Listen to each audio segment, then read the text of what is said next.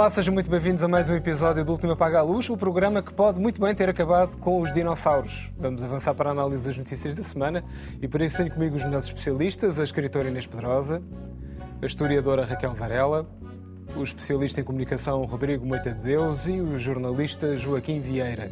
Começamos o nosso programa em modo gordas com as melhores manchetes da semana.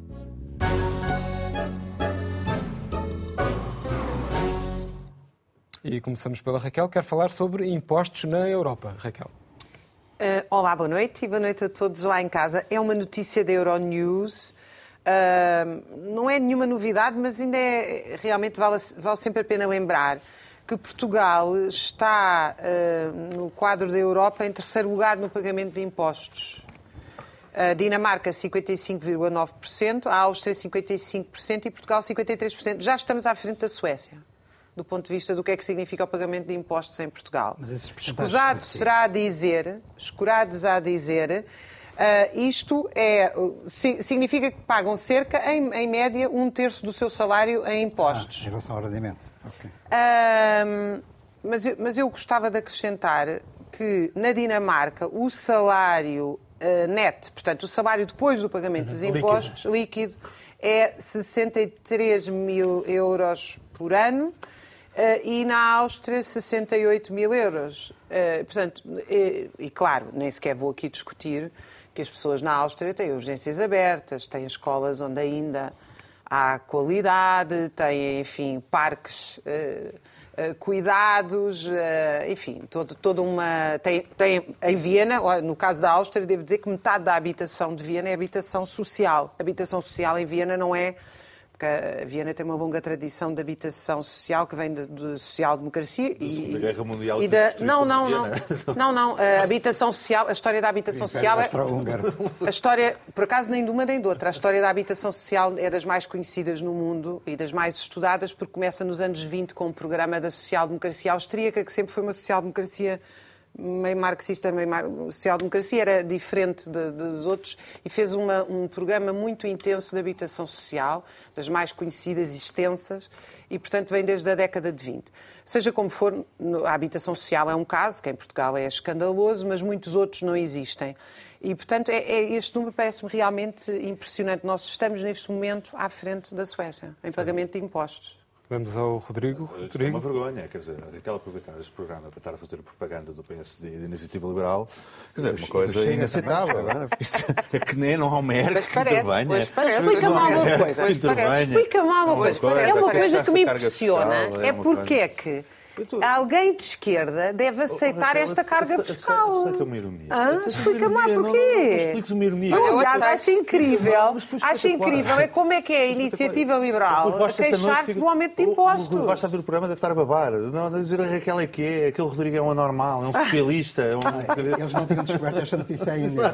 Escusado será dizer, já agora, para responder a minha diferença com a iniciativa liberal e todos esses partidos de direita, é que isto é para pagar a dívida pública. E ao contrário do que o Joaquim disse a semana passada, nunca na vida em Portugal foi feita uma auditoria à dívida pública. Não há. Não existe auditoria alguma à dívida pública em Portugal. Bem, vamos ao e é Rodrigo. para isto que nós pagamos impostos. Vamos ao Rodrigo quer falar de justiça. semana passada. Mais ou menos, mais ou menos, não, mais ou menos justiça. Vamos falar, sobre, vamos falar sobre o Parlamento Europeu, uh, que entretanto aprovou uma resolução a condenar a atividade da Rússia relativamente à democracia europeia, nomeadamente o, o a resolução eh, demonstrava que uma, que uma eurodeputada estava comprada pelos serviços de informação russos, eh, que havia ligações difíceis de explicar entre independentistas catalães, catalães e, o, e o regime de Putin, e por aí fora, por aí fora, por aí fora. Tudo isto foi votado uh, aprovado no Parlamento Europeu, com uh, hard facts, uh, hard evidence, um, e extraordinariamente dos, teve muito pouco impacto diz muito, aliás, sobre hum. a importância que nós damos a estes assuntos. Não há problema nenhum termos uns deputados europeus que são espiões russos,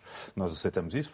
Quer dizer, é só mais um contra a Europa, portanto é só. Uh, e tem a graça que depois fui, fui ver, uh, enviaram uma lista de quem é que votou de que lado. A nossa eurodeputada Marisa Matias votou, evidentemente, contra uh, este, esta resolução, e os dois eurodeputados do Partido Comunista parece que estavam ausentes ou então a máquina de voto estava variada porque o nome deles não aparece. Portanto, se me puderem esclarecer de que lado é que eles iriam votar, ficava muito agradecido. Só para saber com o que é que contamos nas próximas, em, próximos, eh, em próximas eleições. Fica aqui o apelo do esclarecimento ao Rodrigo. Uh, Joaquim, uh, Procuradora Lucília Gago. Sim, trago esta notícia do público de ontem, uh, anteontem, aliás.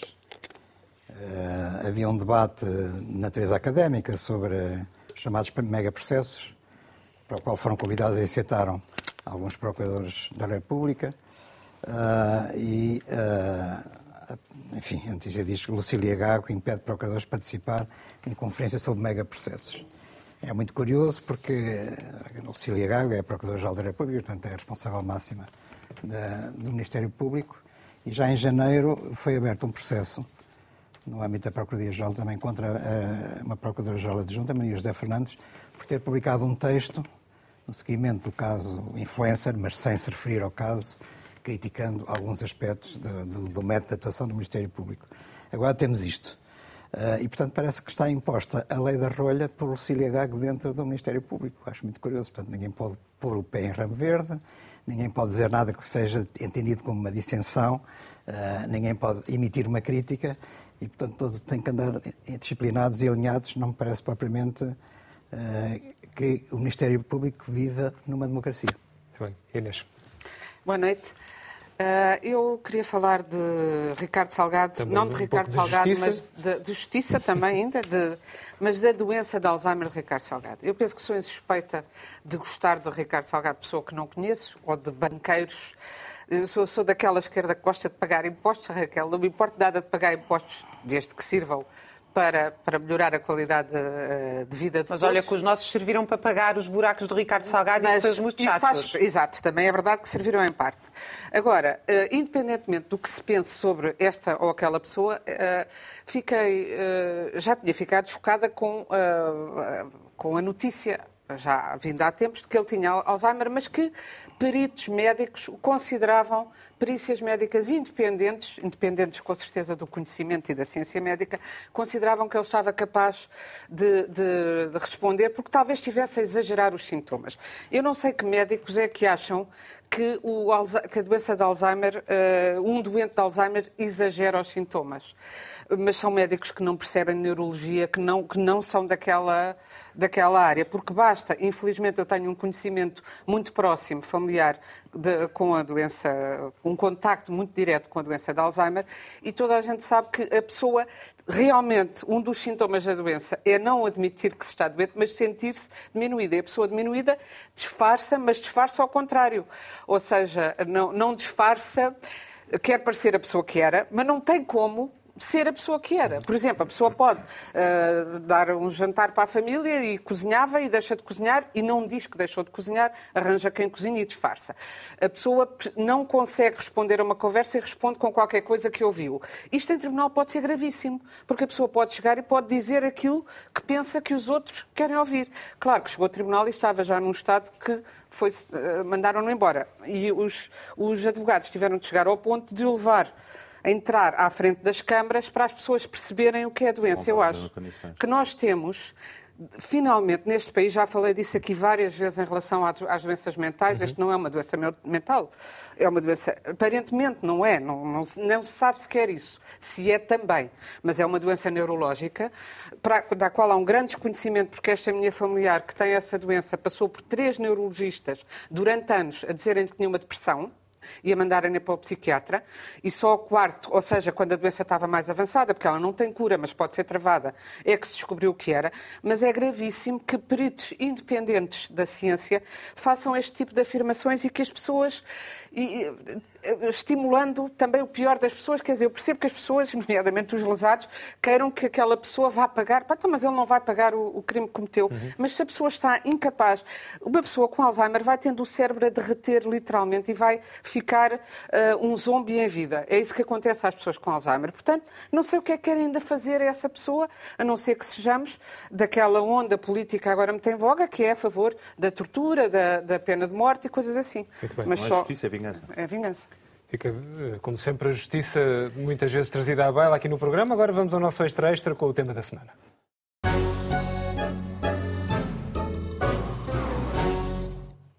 Ora, os tempos já estavam agitados com a convocação de eleições antecipadas, eh, essa convocação espoltada pelo processo influencer, e a juntar-se ao espectável frenesi político, numa época de balanços, como é que está a saúde, como é que está a educação, como é que está a justiça, claro. A juntar a isso tudo, temos protestos de classes capazes de gerarem perturbação geral. É o caso dos agricultores, de que falámos aqui na semana passada, mas que não desarmam, e também o dos polícias, que, imagine-se, até ameaçaram impedir a realização de eleições. E a extrema-direita, entretanto, lá sobe, cantando e rindo, como dizia a cantiga.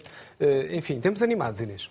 Temos animados, sem dúvida. Uh, não só cá, na Europa toda, os agricultores foi, foi uma manifestação, foi uma, uma, revolta que se foi espalhando.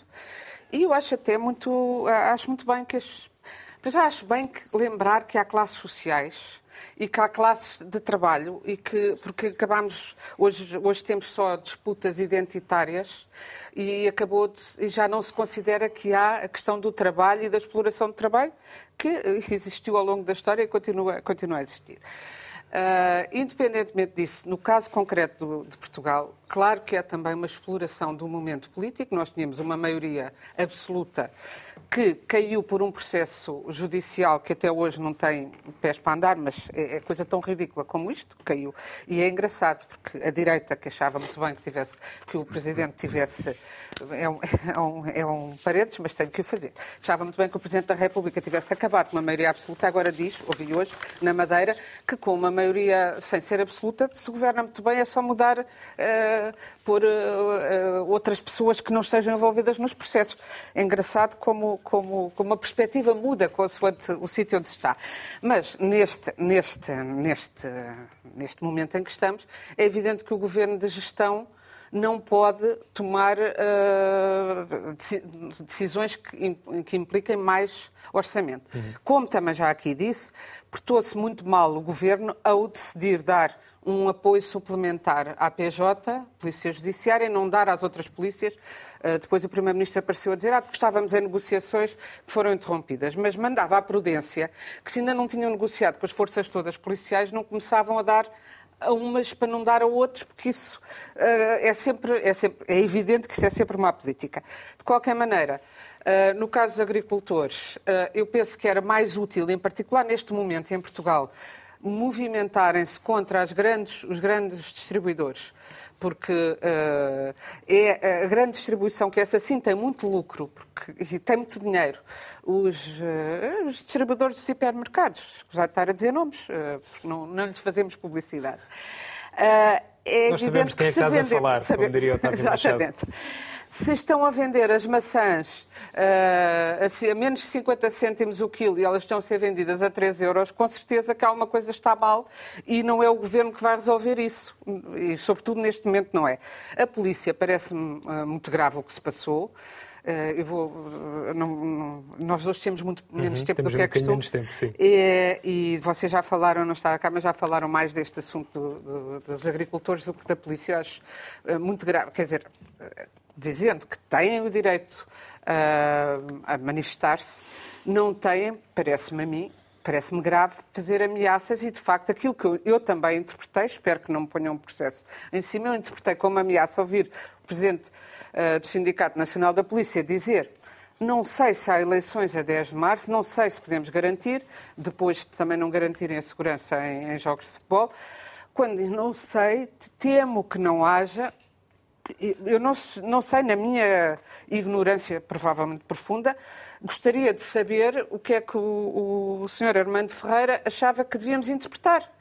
Uh, assim foi interpretado pela, pela Ministério da, pelo Ministro da Administração Interna e pelo Primeiro-Ministro, que disseram que era inaceitável uma ameaça sobre a realização de um ato eleitoral.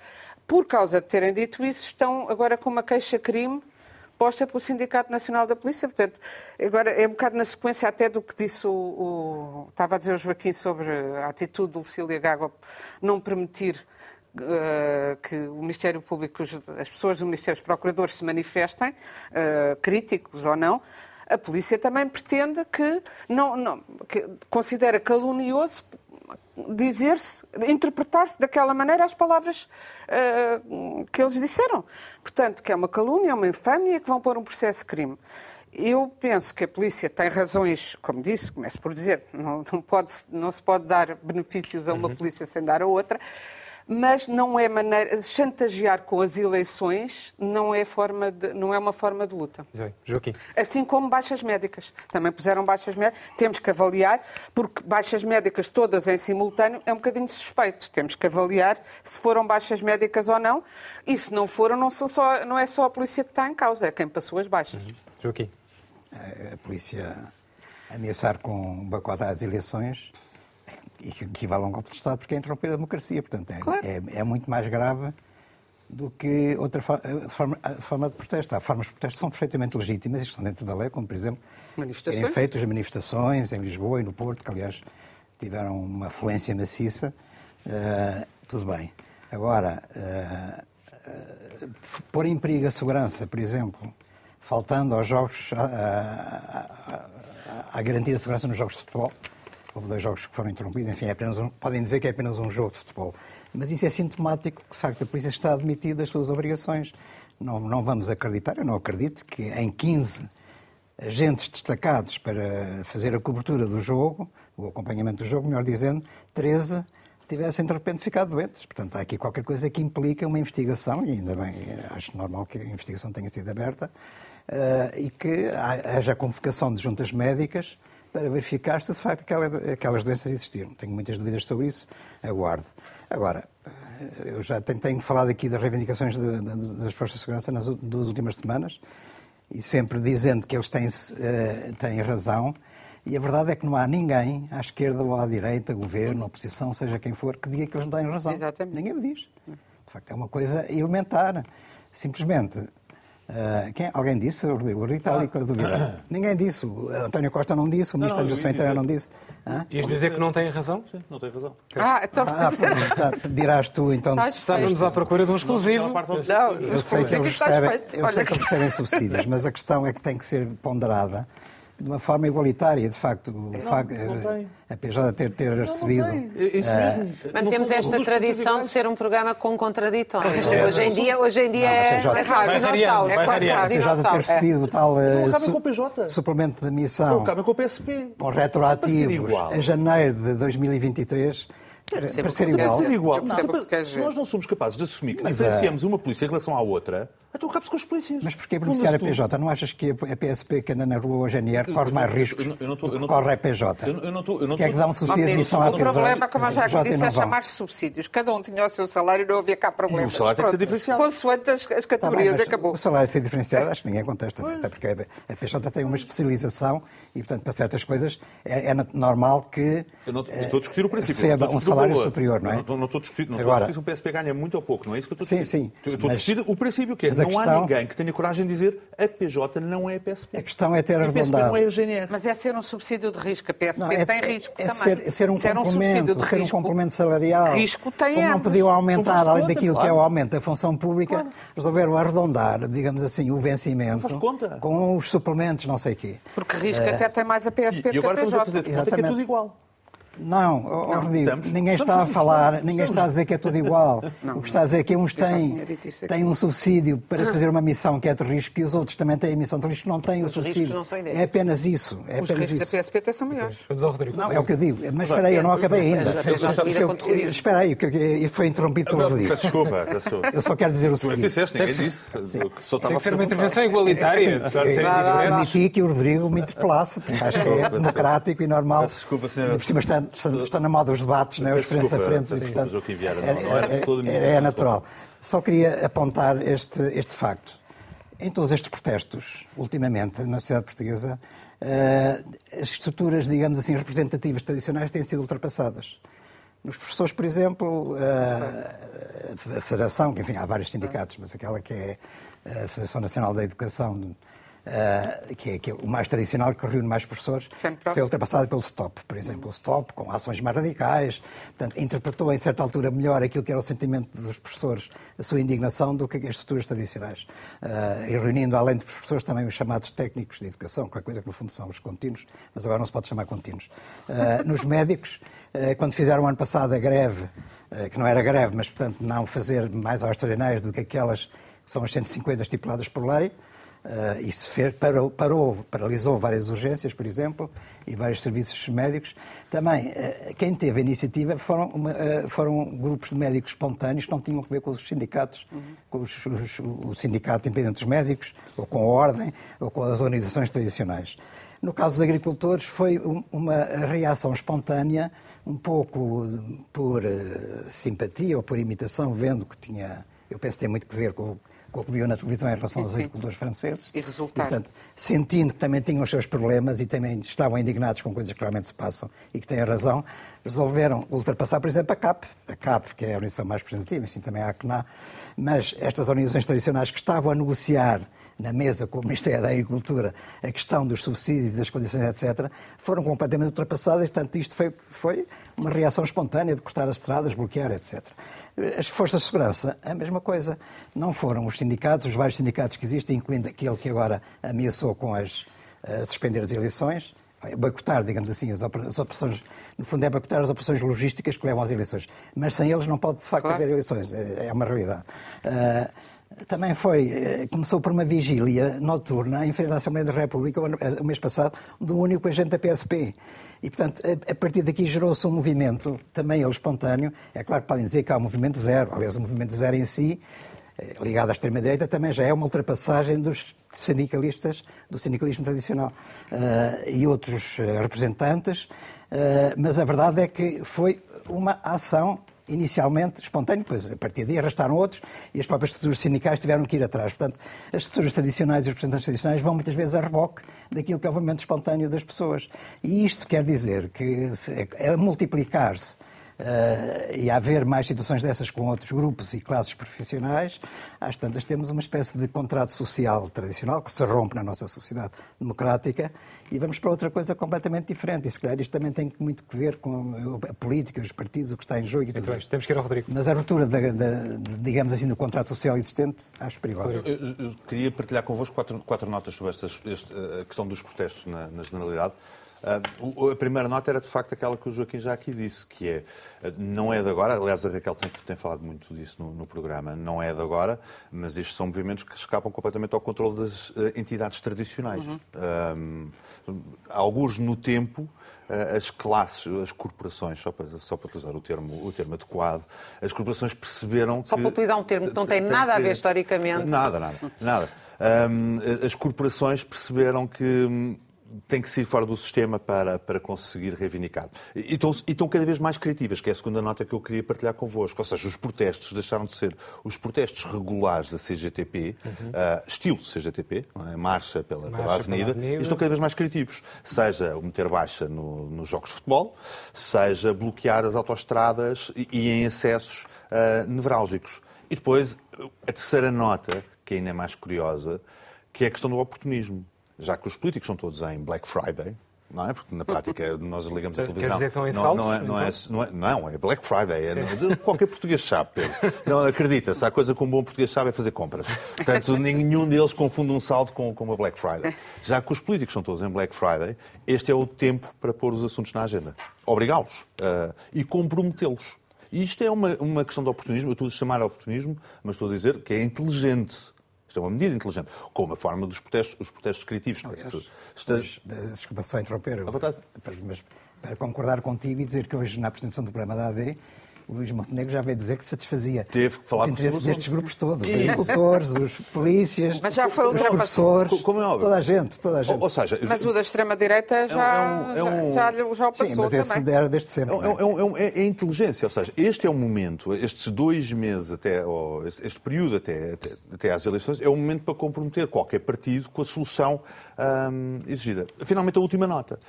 É que há também uma enorme diferença entre estes protestos e os protestos tradicionais que nós estamos habituados de, de, dos primeiros anos dos, anos dos anos 2000, uh, ah, que, é, que eram protestos por expectativas, não é? A expectativa de uma vida melhor, de uma melhor progressão na carreira, de qualquer coisa, que era expectativa. Estes são protestos contra promessas feitas. Alguém, alguém não lhes cumpriu promessas. E por isso é que é tão chato. Os, agricultores não estão a queixar-se contra a sua vida. Estão a queixar-se porque, não uma, porque o governo não faz uma transferência bancária que lhes prometeram. Os polícias não estão a queixar-se da sua vida, estão-se a queixar que o governo não assinou o subsídio, não assinou o subsídio que deu ao vizinho. os professores. Melhoraram de vida. Os professores. Eu estou a tentar ser objetivo, a sério. Os professores queixam-se porque o governo, o governo não quis cumprir, eh, não quis cumprir a questão do, do reconhecimento do, do, dos anos de serviço. E por aí fora, por aí fora, por aí fora. Eh, é, é, é, é até curioso, do ponto de vista sociológico, analisar isso nessa perspectiva. A, a, a luta é pelo cumprimento das promessas daquilo que lhes foi prometido ou daquilo que eles acreditam que lhes foi prometido, ou que o sistema lhes prometeu e que lhes falhou. Não é na perspectiva de um amanhã melhor. É, não, não, vocês vão fazer hoje aquilo que me prometeram ontem. Isso é Raquel. Raquel.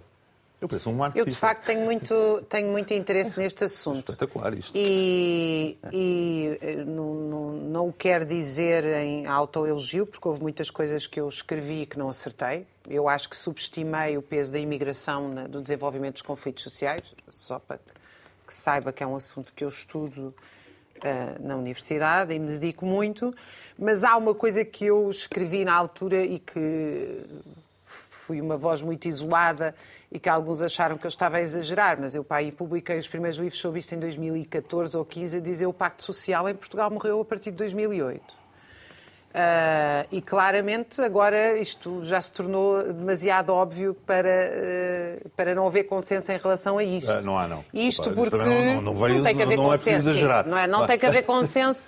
Não tem que haver consenso, mas enfim, agora há uma larga, há, há um número significativo de movimentos. Porquê? Porque nós estamos a falar destes mas em 2008 é quando surgem os primeiros movimentos de professores que organizam manifestações de 15 mil, já na altura, professores sem FENPROF, ainda não havia novos sindicatos. E há um primeiro movimento dos pequenos camionistas que se chega a paralisar o país, ainda era o governo Sócrates. Portanto, a partir daí há uma série deles, eu tenho os mapeados e, de facto, agora, muito curioso, eu acabei de vir da África do Sul, onde estive numa conferência com. Eh, estavam colegas meus a analisar só isto: os padrões das greves e dos movimentos sociais na última década. Era o tema da conferência. E, portanto, tinha colegas meus da Índia, dos Estados Unidos, etc. E foi muito curioso a perceber que isto é um padrão eh, mundial, nem sequer é um padrão europeu. E isso, para mim, até em algumas, alguns casos, é uma novidade, porque eu não tenho podido acompanhar tudo o que se tem publicado. Por isso estas conferências são tão elucidativas. E, portanto, o que nós temos é um padrão em que não só nova, nascem novas estruturas sindicais, como nós temos muitos movimentos sociais a fazer greves que nem sequer são greves legalmente. Uh, o modelo de just-in-time é um modelo que os, uh, portanto, os empresários iam deslocalizando a produção ou contratam na hora, etc. E os trabalhadores estão a perceber que uh, isso são os pontos fracos do, do capital forte. Porquê? Porque é evidente que se eu posso deslocalizar para a Nigéria ou para o Brasil algo para ser mais barato, significa também que um uh, fundo de greve organizado na Alemanha manda o dinheiro para a Nigéria, para a produção na Nigéria e a Nigéria para a produção na Alemanha, quase sem custos. Ou seja, isto para mostrar que uh, os trabalhadores chegaram a um ponto em que, de facto, estão esgotados nas suas reivindicações. Ou seja, e eu uh, discordo do Rodrigo de muita coisa, mas, uh, quer dizer, há aqui uma, uma, uma, nota que é o seguinte. Eu não, não utilizaria as palavras dele, mas evidentemente que nós não estamos a assistir a protestos por melhorias das condições de vida. Nós estamos a assistir a protestos defensivos para as pessoas conseguirem viver sem exaustão, sem ter que ter dois trabalhos, porque é disto que se trata. Em todos estes casos, seja os agricultores, seja os polícias, seja os médicos, um médico não consegue pagar uma casa em Lisboa, um agricultor não consegue, muitos deles nem mil euros levam para casa ao final do mês. Portanto, nós, nós estamos a falar de uma situação de concentração de riqueza à escala mundial. Em Portugal, vale a pena voltar a dizê-lo. Fui à Forbes.pt, 50 famílias portuguesas têm o equivalente a um quarto do PIB em Portugal. É disto que se trata, se nós juntarmos as propriedades. Isto é. Uh, quer dizer, eu, eu até me espanta uma coisa que digo-vos com muita sinceridade, espanta-me como cientista social, como historiador dos movimentos sociais, não é ideologicamente. Eu espanta-me que não haja muito mais. Face às condições de vida e das pessoas, espanta-me que não haja muito mais. As pessoas, a reação das pessoas, deixa-me dizer-te, Rodrigo, a reação das pessoas ao fim do Pacto Social Europeu e esta desbunda de lucros que tem sido desde 2001 e 2008 tem sido, não tem sido protestar. A primeira reação é emigrar. A primeira reação é pedir ajuda aos pais, aos avós, é juntar três na mesma casa. A, a, a, primeira reação das pessoas não é o protesto. O protesto é quando as pessoas já não aguentam mais. E, portanto, era para isso que nós devíamos. Agora, eu não quero, uh, não quero deixar de deixar uma nota que me parece importante. Eu acho que em relação aos protestos dos agricultores, enfim, deviam ter crédito barato deviam, não, ter, não, não é cá ser expropriados, nunca, a oposição de esquerda nunca pensou isso, isso era o stalinismo. Os agricultores têm que ter crédito barato, têm que se provavelmente juntar e auto-organizar para garantir cadeias de distribuição fora das grandes cadeias de distribuição. Também. Tem que haver aqui muita coisa a pensar do lado dos agricultores. Eu sou a favor, sim, da expropriação dos bancos, sempre fui, estou aqui há oito anos a dizê-lo, e nomeadamente a expropriação dos bancos que garanta ajuda a estes pequenos agricultores. Agora, em relação às polícias, é preciso distinguir o que é que se passa aqui. Porque, por exemplo, vou-vos dar um exemplo. O STOP fez uma greve em que o governo decretou serviços mínimos que deram cabo da greve. O tribunal declarou ilegal os serviços mínimos. Já há casos de greves que não cumprem os serviços mínimos aqui na Europa. Ah, é? Se vós, nós consideramos que vocês são, que é indecente estarem-nos a pôr em causa o direito à greve com serviços mínimos, não os cumprimos. E depois os tribunais até dão razão.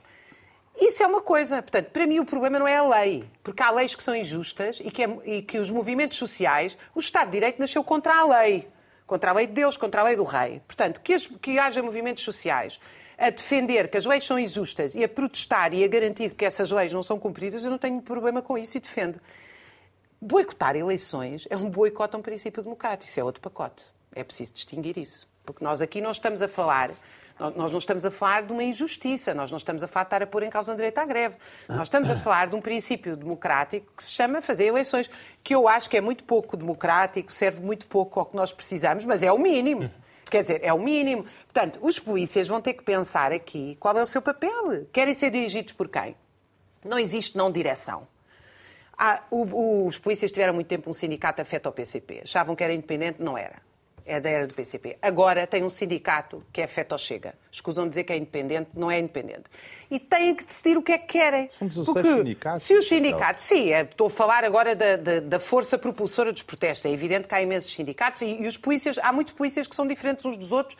Evidentemente, isso tudo se passa. E nem eu acho que os sindicatos, mesmo o sindicato do Chega, representa os polícias que apoiam o sindicato do Chega, porque eh, muitas vezes não há uma relação entre a base e a direção. Isso é tudo muito mais complexo na realidade. Agora, que os polícias têm que pensar realmente sobre o que é que querem, porque a pergunta interessante que há aqui a fazer é o seguinte: toda a gente diz que os polícias têm razão que devem ganhar mais. Eu também. Acho que estes salários são indecentes. Mas a pergunta é como? Como? O Chega nunca respondeu como. Sabem porquê? Porque há um elefante na sala chamada dívida pública, que eu acho que é dívida privada, que nos impede de aumentar os salários a toda a gente. O Chega é a favor do pagamento da dívida pública, é a favor das parcerias público-privadas, é a favor de tudo isto. Portanto, a pergunta que os polícias têm que fazer é: ah, agora não vamos ser enganados porque há um tipo a gritar a dizer que nós já não vamos ser enganados. Eu, pessoalmente, acho que passaram de ser enganados pelo PS e pelo PSD para estar a ser enganados pelo Chega. E essa reflexão tem que ser feita. Mas o Chega vai buscar aos bancos, portanto está de Como é que vai? Mas vai buscar aos bancos eles dizem. Ai, sim, vamos, estamos a imaginar o André Ventura. Alguma vez tu viste o André Ventura questionar os empresários? Quanto é que eles pagam aos trabalhadores? Alguma vez? Não, desculpa, eu quero saber. Não, uma coisa é os lucros excessivos da banca, isso todos têm, até o PS tem gente a defender isso. Portanto, não há nenhuma novidade aí. A pergunta é: alguma vez aqui alguém viu André Ventura questionar os salários que os grandes empresários pagam em Portugal? Não, porque o André Ventura representa-os. Eu, eu, não consigo, eu não consigo ver a coisa pela, pela, luta de classes. Eu acho que isto é muito mais simples. É, é natural, questão, tu é estás uma... na classe que domina. É, é, é eu sou um dominador. Eu sou, eu sou, aliás, um dominador. Mas, e é extraordinário que, que se leve esta conversa para lá, porque isto é muito mais simples. Há, há um os sistemas falharam. Eu, por mim, tudo bem, desde que abdicamos do não, pequeno segundo eu não queria abdicar do segundo É que é mesmo muito pequenino. Mas, mas é uma falhança de estruturas. Os sindicatos falharam. Por isso é que isto acontece. É tão básico quanto isto. Demasiado politizados e a, e a discutir a Palestina, em vez de estar a defender os trabalhadores. Muito bem. Vamos então agora à nossa é massa crítica. É sobre debates e, como é próprio destes debates, é dar um minuto a cada um para falar sobre o tema, numa passagem muito rápida sobre aquilo que se anda a passar nas televisões.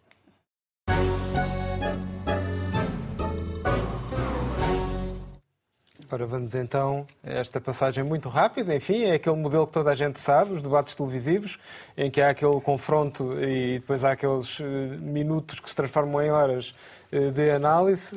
Enfim, eh, como é que Joaquim satisfaz o eleitorado? Curiosamente, nós já há dois anos, quando foi das outras eleições, já discutimos este assunto. E, portanto, havia quem estivesse de acordo ou não. Já, houve aqui, não lembro já quem, mas que se dizia que meia hora não era tempo suficiente para discutir ideias. Eh, eu não estou de acordo, acho que o formato é bom, eh, meia hora obriga os políticos a dizerem o essencial e, portanto, eh, é verdade que a atenção dos espectadores dispersa-se, portanto a coisa também não tem, se calhar, paciência para ver debates muito longos, a não ser eventualmente com aqueles que são potenciais primeiros-ministros, e portanto justifica-se que um debate entre Pedro Santos e, e Luís Montenegro, por exemplo, seja maior. Uh, agora, em meia hora, discute-se muita coisa, porque obriga, de facto, a concentrar, a sintetizar e a, a, dizer aquilo que é essencial. E nós, do debate, retiramos, de facto, ideias e, e noções sobre o que é que os políticos pensam e o que é que pensam fazer. Uh, há coisas muito curiosas, agora não vou particularizar, uhum. não é, porque já houve vários debates, a história da avó de, de Mariana Mortágua, por exemplo, mas não, não, vou, não vou por aí. Uh, pois não, não foi fundamentado, aliás. Uh, só queria dizer o seguinte. Esta história de Luís Montenegro, ele já recuou, eu sei, não é? Mas Luís Montenegro dizer que não participava em dois debates e mandava em seu lugar o líder da, do CDS, que aliás nem sequer tem representação parlamentar e, portanto, estava contra aquilo que são as regras dos próprios uhum. debates, assentadas inicialmente, uh, é altamente antidemocrático. Eu não percebo como é que se meteu na cabeça dele que era possível fazer isto uh, e que ninguém o aconselhou. Lhe disse, olha, desculpe lá, isso não está bem, vai, vai, vai, vai disparar contra si, vai haver uma reação que é negativa, como realmente aconteceu, de tal maneira que ele foi obrigado a recuar. Muito bem, temos que e veio que sim, senhor. Também Pedro Santos vir dizer que não aceita um segundo um debate na, na rádio com Luís Montenegro. Eh, e eh, em Gracinha diz que aceita se for ele, mais uh, mais uh, Gonçalo da Câmara Pereira, portanto, os líderes da, da AD, com tempo igual para ele e para os outros somado também não parece bem. Acho que o Luís. Eh, eh, aliás, devo, devo sublinhar só isto. Eh, o líder do PS já não aceitou, quando foi das primeiras do PS, fazer um debate com o seu oponente, é? o José Luís Carneiro. E agora também não fica bem esta coisa, portanto, eu acho que os dirigentes políticos têm que ter todas as oportunidades, aproveitar todas as oportunidades para debater Muito e para expor as suas ideias. Porque dizer que não tem tempo, como dizem eles, porque tem que ir visitar uma fábrica, uma aldeia, uma terra, não sei o quê, eles têm muito mais audiência quando estão na televisão ou na rádio do que estar nessas visitas Inês. particulares. É desculpa de mau pagador. Ironia, ironia das ironias, já que não temos tempo uhum. para, para, debater isto, mas de facto, uh, ah, 25 minutos não é nada, nem, nem chega a ser meia hora. Uh, 25 minutos não dá para fundamentar o, o Joaquim estava a dizer, não, não sei quem não fundamentou. Quando se começa a falar de um tema e a descobrir as diferenças entre as, as duas propostas em, em, em, causa, acabou, já se mudou para outro. E, portanto, é um, eu tenho visto quase todos os debates, acho sempre interessantes porque gosto de política, mas essa ideia de que tem que ser tudo muito fresco, porque senão ninguém, ninguém ouve, nem sequer é uh, provada por aquilo que se passa nas televisões, porque a seguir estão meia hora ou 45 minutos ou mais com comentadores a comentar os debates, sendo que se tem visto uma grande. Portanto, eu acho dois pontos.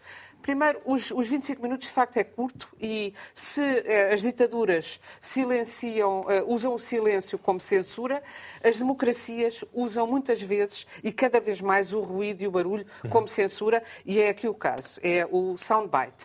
Uh, segunda, uh, segunda nota, os... Uh, Uh, o, o, pluralismo na análise, portanto, fazem-se aqueles debates para depois haver uns senhores que vão dizer com notas, como fazia, o nosso, como fazia quando era comentador o nosso Presidente da República, com notas e com as notas que são elas também eivadas de ideologia e na, nas, na maior parte das televisões, pelo menos nas televisões privadas, mesas que são Uh, três à direita e um à esquerda nos dias bons, quando nos dias Muito normais bem, é quatro à direita. Sendo, e, e, portanto, os da direita estão sempre à frente, mesmo que só apresentem uh, coisas do passado. E uma coisa que houve nos debates é tudo o que é proposta fresca, e ouvi várias de vários partidos da esquerda, vem da esquerda, e a nossa direita, e até já tenho ouvido gente liberais dizerem que os nossos, por exemplo, os nossos liberais, a iniciativa liberal, só fala de não ter impostos e dar tudo aos privados. Temos que ir Portanto, não há. E bem? Não há, não há nada de ideia. Eu acho que isto que a Inês diz é importante, o tempo. Tempo, democracia exige tempo. Exato. E a segunda questão tem a ver com os comentários. Isso é em geral em todos os programas de comentário. Uh, eu ainda agora estava a brincar sobre o nosso programa, mas acho que é verdade. Quando Há o Rodrigo disse que quando o Rodrigo disse que discordava logo. Há pouquíssimos. É, quer dizer, é uma coisa, é, é, realmente uma cassete, é preciso ter cuidado, porque as pessoas depois não veem, que vão ver coisas mais interessantes. As, o pensamento, as, as, a forma como é, é exposto o pensamento na televisão não reflete a variedade do pensamento que existe na sociedade. Bem, é Rodrigo, para fechar. Para, para, fechar, vou tentar ser muito, muito sintético. Eu, trouxe, eu trouxe três números para, para, para reflexão. O primeiro é 10.883.512 recenseados, atualização de 2023. Nós temos 10 milhões de recenseados, quase 11 milhões. Curiosamente, um milhão e meio na Europa e fora da Europa, o conjunto. Elegem ao todo, esses dois círculos, elegem quatro deputados, portanto, elegem mesmo, os mesmos deputados que Évora, que só tem 140 mil eleitores. Hum. É uma desproporcionalidade monumental e depois queremos fazer um apelo ao voto e temos essa desproporcionalidade de representação. Isso é uma coisa espetacular. 3 milhões e 500 mil foi a audiência do debate mais visto em 2022 e foi um sucesso. O que quer dizer que o formato funciona. Aquilo que pode estar em causa, e nós vemos isso pelas audiências dos diferentes debates, eh, é que as regras da ERC e da CNE obrigam que todos os partidos sejam tratados por igual. E os partidos não são todos iguais. Não são. E Muito é bem. absolutamente disparatado pedirmos que exista essa proporcionalidade, um partido que tem um deputado ou três deputados, ter exatamente o mesmo tempo na antena que os outros partidos maiores. Muito bem. Fica esta nota do Rico. Sempre em velocidade de cruzeiro com o vídeo da jornada.